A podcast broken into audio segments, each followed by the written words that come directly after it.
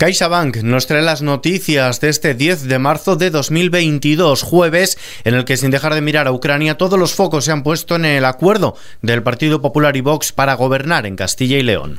XFM Noticias con Ismael Arranz.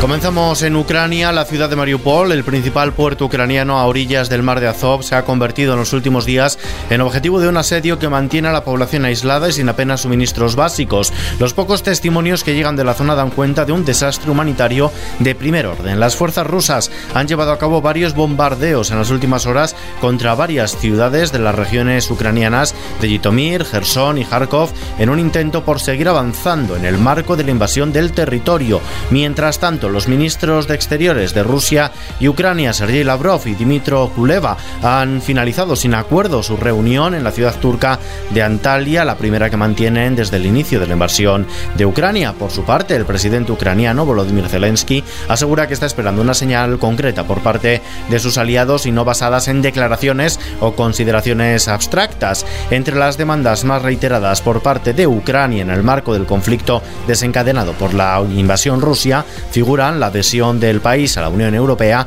y una zona de exclusión aérea. Juntos debemos devolver el coraje a algunos líderes occidentales para que finalmente hagan lo que tenían que hacer el primer día de la invasión. O cierran el cielo ucraniano a los misiles y bombas rusos, o nos dan aviones de combate para que podamos hacer todo nosotros mismos. En casa, la Comisión de Exteriores del Congreso ha aprobado este jueves por unanimidad una proposición no de ley de condena de la agresión de la Federación Rusa a Ucrania después de que hace ocho días la CUP impidiera que saliera adelante en el Pleno una declaración institucional unánime. Aunque hoy el foco de la actualidad política, como decimos, está puesto en Castilla y León, donde Mañueco ha tendido la alfombra roja a la ultraderecha para gobernar la comunidad. Un acuerdo que se ha plasmado en la sesión constitutiva de las Cortes que desde hoy quedan presididas por un diputado de Vox. Además, el candidato de la extrema derecha, Juan García Gallardo, ostentará la vicepresidencia de la Junta y Vox tendrá en sus manos tres consejerías del gobierno de coalición que presida el popular Alfonso Fernández Mañueco. Así de satisfecho se mostraba Mañueco tras sellar este acuerdo con la ultraderecha. Hoy este acuerdo es un triunfo para todas las personas de Castilla y León.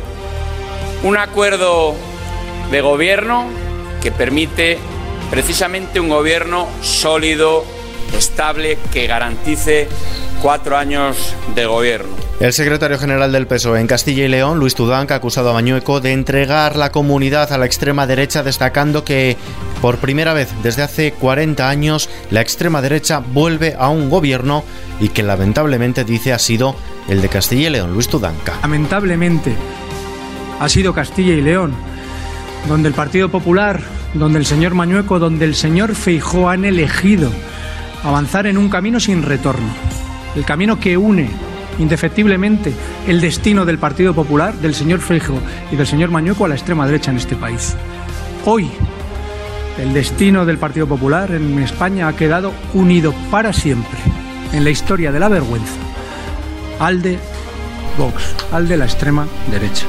Al igual que Tudanca, varios ministros han culpado al precandidato a presidir el Partido Popular, Alberto Núñez Feijóo, de que su partido haya alcanzado un acuerdo con la ultraderecha para un gobierno de coalición en Castilla y León. La respuesta de Feijóo es que la posición del PSOE en esta comunidad solo le ha dejado una posibilidad a Mañueco, que era elegir entre un pacto del gobierno con Vox o el adelanto electoral. Alberto Núñez Feijóo, candidato a la presidencia del Partido Popular. Y después de que el Partido Socialista nos hubiese llevado al presidente Mañueco y a los compañeros de Castilla y León a decidir entre Vox o elecciones anticipadas, comprenderá que el Partido Socialista ha perdido la legitimidad para ofrecer un pacto alternativo. Lo han negado y de forma constante y continua se ha tomado a broma la gobernabilidad de Castilla y León. Un pacto que valoran y lamentan el resto de formaciones políticas. Lo hacen desde el Congreso de los Diputados. Adriana Lastra, vicesecretaria general del PSOE, Aitor Esteban, portavoz parlamentario del PNV. Este Partido Popular es una vergüenza y por eso los pactos que suscriben son los pactos de la vergüenza. Si este es el cambio eh, que iba a traer Feijó y la nueva dirección, la verdad es que mal vamos muy mal, porque lo primero que se está haciendo es precisamente legitimar y dar más cancha a un partido que, insisto, que es antisistema, eh, que no es democrático y que quiere eliminar además eh, la presencia política a través de la ley de, de otros partidos, que sí son democráticos.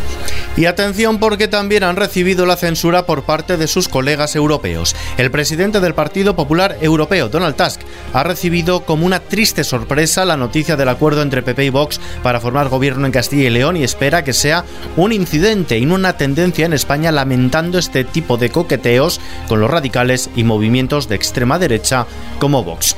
Cambiamos de asunto. El defensor del pueblo será el encargado de investigar los abusos sexuales a menores en el seno de la Iglesia. Todo tras el apoyo de todo el arco parlamentario, salvo la ultraderecha de Vox, a la propuesta de PSOE y PNV de encargar a esta institución, encabezada por Ángel Gabilondo, la creación de una comisión de expertos para llevar a cabo la investigación. El defensor del pueblo se apoyará en una comisión independiente de asesoramiento integrada por expertos de las administraciones públicas, de las asociaciones en defensa de los afectados, así como de la propia Iglesia Católica. Y sin dejar el Congreso, la ley de vivienda supera el primer trámite parlamentario. Lo hace gracias al acuerdo a última hora con Esquerra Republicana que permite al Ejecutivo continuar con su tramitación. El acuerdo firmado supone la garantía por escrito de la ministra de Transportes y Agenda Urbana, Raquel Sánchez, de que el texto final de la ley contendrá un respeto escrupuloso del marco competencial en materia de vivienda. Será fruto de la negociación con las fuerzas parlamentarias progresistas. Así lo defendía desde la tribuna del Congreso la diputada de Esquerra,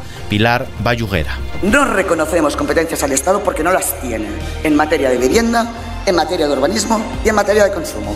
Pero somos conscientes que deben producirse modificaciones legislativas en el ámbito que son de sus competencias, para que esta legislación sustantiva tenga efectos y tenga una aplicación real e incuestionable el gasóleo, el combustible de automoción más consumido en España, se vende ya por encima de los 2 euros el litro en más de 80 gasolineras del país, una cifra que en tan solo 24 horas se ha multiplicado por 10.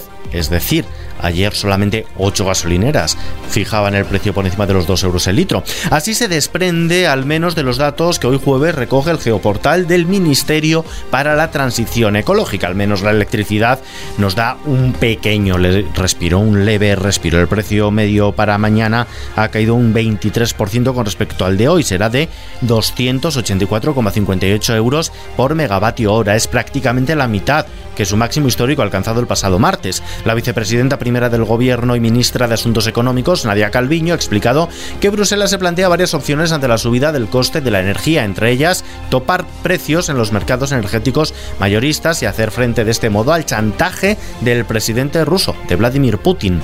El parque madrileño, mientras tanto, ha retrocedido este jueves el 1,15%, aunque se ha mantenido por encima de los 8.000 puntos después del que el Banco Central Europeo anunciara su intención de endurecer su política monetaria y de que subiera en febrero la inflación en Estados El IBEX 35 de este modo cierra en los 8.069 puntos. El euro se cambia por un dólar con 10 centavos y terminamos.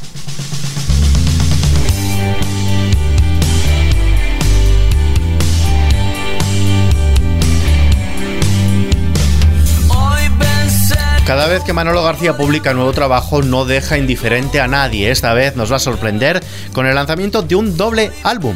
Mi vida en Marte y Desatinos desplumados. Incapaz de defraudar a sus admiradores, Manolo realiza otra joya de pop rock hermoso y rotundo, de esas que enganchan desde la primera escucha. Este doble álbum estará disponible en preventa a partir de mañana mismo.